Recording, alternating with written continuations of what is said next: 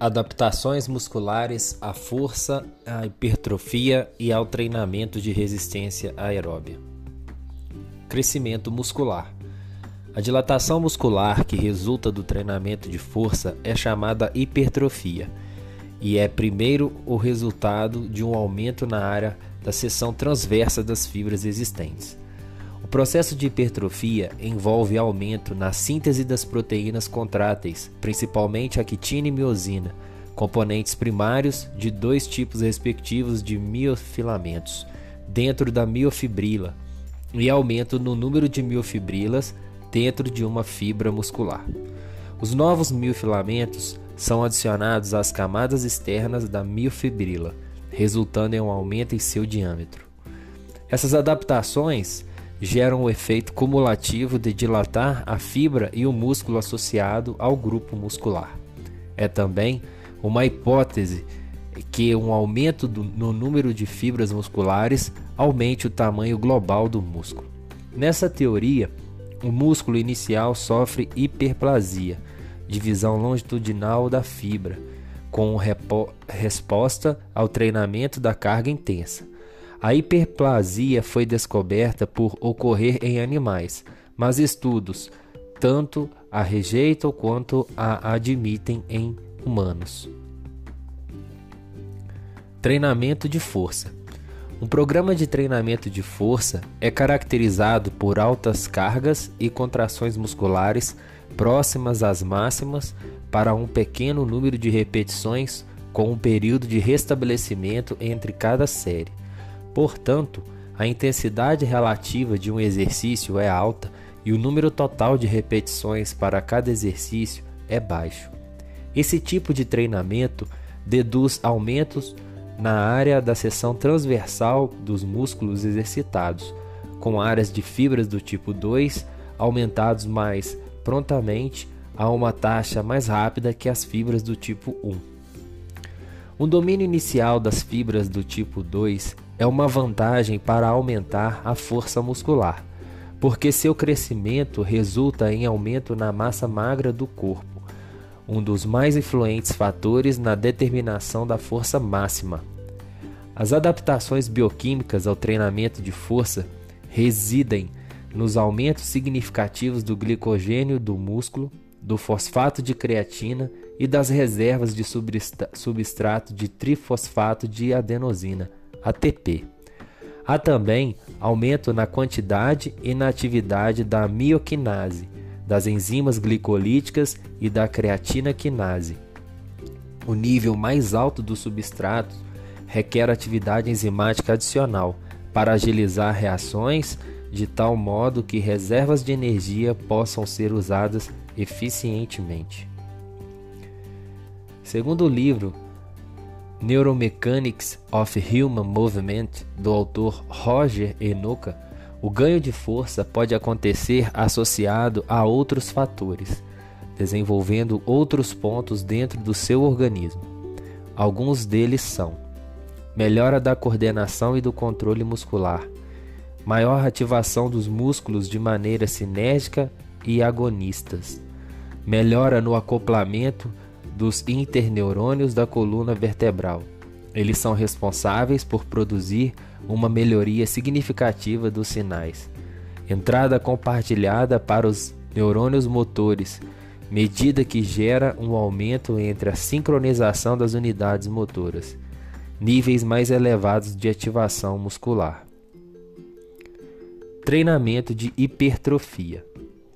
Um programa de treinamento para hipertrofia envolve o uso de cargas moderadas que permitem ao atleta desempenhar mais repetições e as que as típicas de um programa de treinamento de força, sendo pesadas o bastante para deduzir falha concêntrica ou excêntrica, inabilidade do músculo em encurtar ou estender sob forma voluntária, dentro de 6 a 12 repetições período de repouso é de duração pequena, na moderada, porque é importante iniciar a próxima série do exercício antes que o pleno restabelecimento tenha sido alcançado.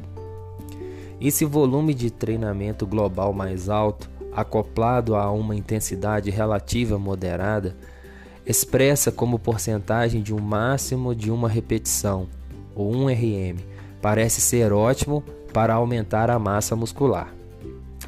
As adaptações bioquímicas aos programas de treinamento para hipertrofia são similares àqueles resultantes dos programas de treinamento de força, em que ambos os regimes resultam em hipertrofia de fibra tipo 2.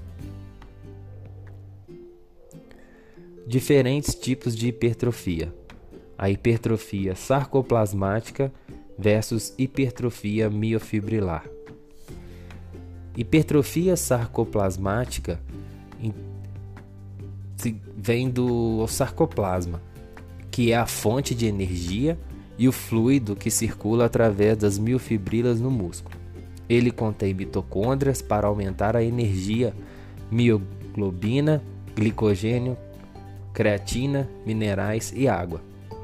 Hipertrofia sarcoplasmática é basicamente o mesmo processo da hipertrofia miofibrilar, estimulando o músculo através do treino, só sem exigir tanto do músculo e causando menos danos aos seus tecidos. A diferença que se encontra entre elas é que o organismo irá aumentar a quantidade de mitocôndrias, capilares sanguíneos, mioglobulina.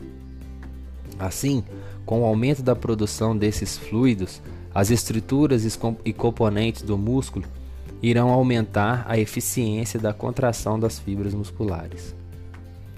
Hipertrofia miofibrilar.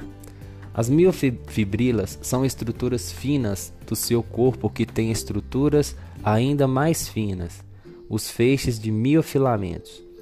Os miofilamentos, por sua vez, são as estruturas do seu corpo responsáveis pela contração e são encontradas em cada fibra muscular esquelética que você tem no seu organismo. As miofibrilas são encontradas nas fibras musculares e compostas por proteínas, como a quitina e miosina. Nesse caso, os músculos se contraem e fazem com que os filamentos finos, a quitina, deslizem pelos filamentos grossos, miosina. É isso mesmo, cada célula do músculo tem muitas miofibrilas. Justamente por isso, a hipertrofia conhecida como miofibrilar acontece quando esses músculos são estimulados com uma carga maior que a estão habituados, causando um crescimento dessas estruturas. A atitude de carregar mais peso que o usual gera microlesões nas fibras musculares. Enquanto o corpo trabalha para restaurar cada uma delas, aumenta também o volume e a densidade. Assim, elas ficam mais fortes e resistentes, aguentando ainda mais peso sem sofrerem e diminuírem as chances de sofrerem lesões novamente.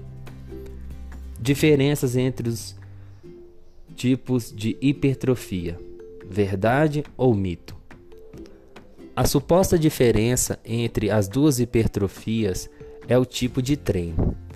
Para os defensores da teoria da distinção entre as hipertrofias, a miofibrilar é alcançada com treinamento com altas cargas e poucas repetições. Nesse caso, você carrega muito peso em mais ou menos 6 repetições.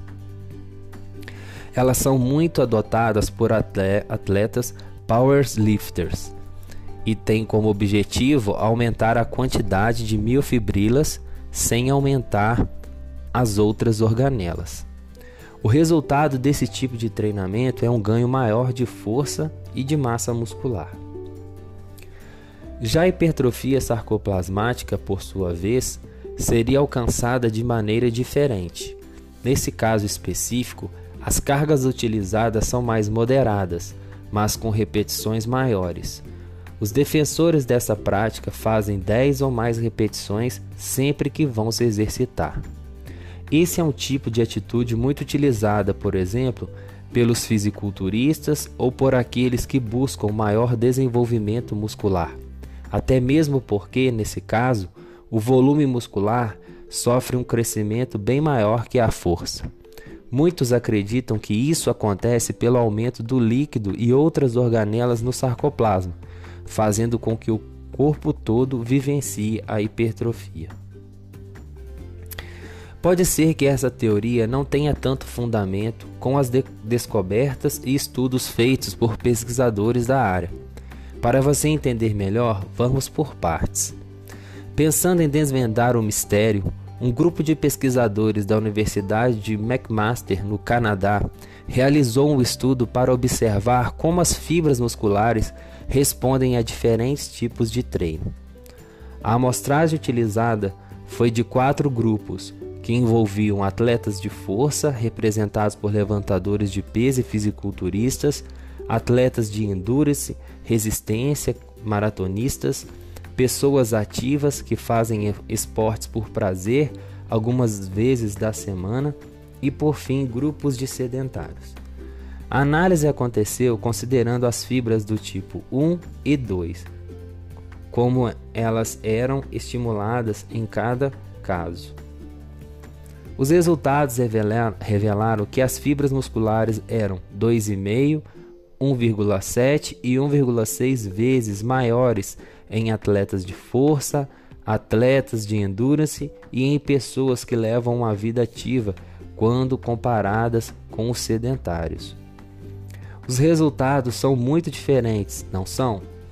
Ainda assim, o volume do retículo sarcoplasmático, sarcoplasma e miofibrilas eram iguais em todos os grupos. Analisando profundamente todas as organelas presentes, a única que apresentou uma alteração significativa foi a mitocôndria.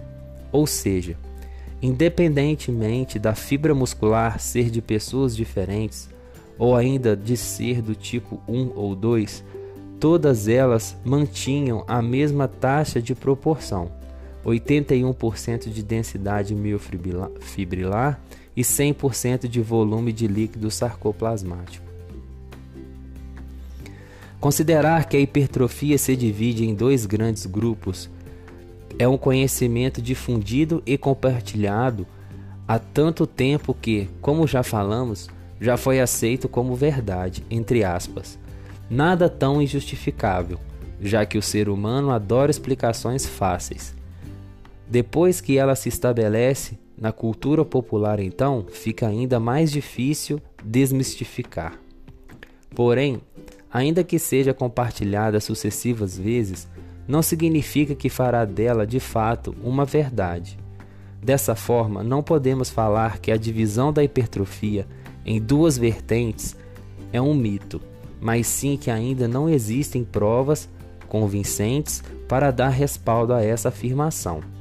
Portanto, tente ficar preso às explicações que são comprovadas e que podem fazer resultados efetivos para o seu treinamento.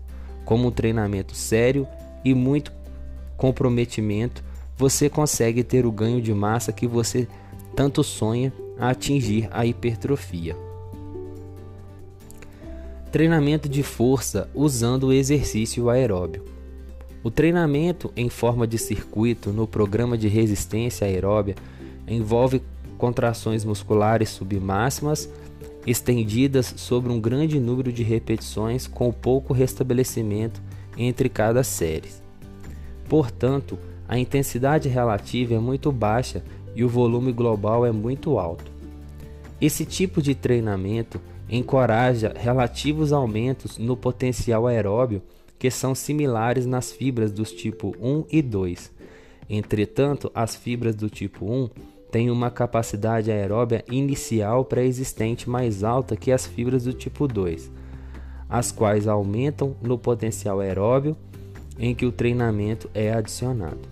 Assim, fibras do tipo 1 têm maior capacidade oxidante que as fibras do tipo 2, tanto antes quanto depois do treinamento. Considerando que o treinamento de força para hipertrofia produz adaptações musculares um tanto similares, as adaptações ao treinamento aeróbio são diferentes. O treinamento de resistência aeróbia reduz a concentração de enzimas glicolíticas e pode reduzir a massa muscular global das fibras do tipo 2 hipertrofiadas. Reciprocamente, a hipertrofia selecionada das fibras musculares do tipo 1 em razão do seu recrutamento aumentado durante as atividades de resistência aeróbia. Embora diâmetro o diâmetro da seção transversal resultante não seja tão grande quanto visto em adaptações da fibra tipo 2 ao exercício de força. Além disso, a mudança é menor que na hipertrofia das fibras do tipo 1 em um estilo de programa para fisiculturistas. Há pouca evidência mostrando que as fibras do tipo 2 mudam para o tipo 1 como resultado de treinamento aeróbio crônico, mas pode ser uma gradual conversão, adaptação das fibras tipo 2B para as fibras tipo 2A, os dois maiores subgrupos das fibras tipo 2. Em nível celular, as, as adaptações musculares ao exercício de resistência aeróbia incluem aumento no número de mitocôndrias e conteúdo maior de mioglobina. As mitocôndrias são as estruturas das células responsáveis por produzir aerobicamente ATP via oxidação do glicogênio e da gordura.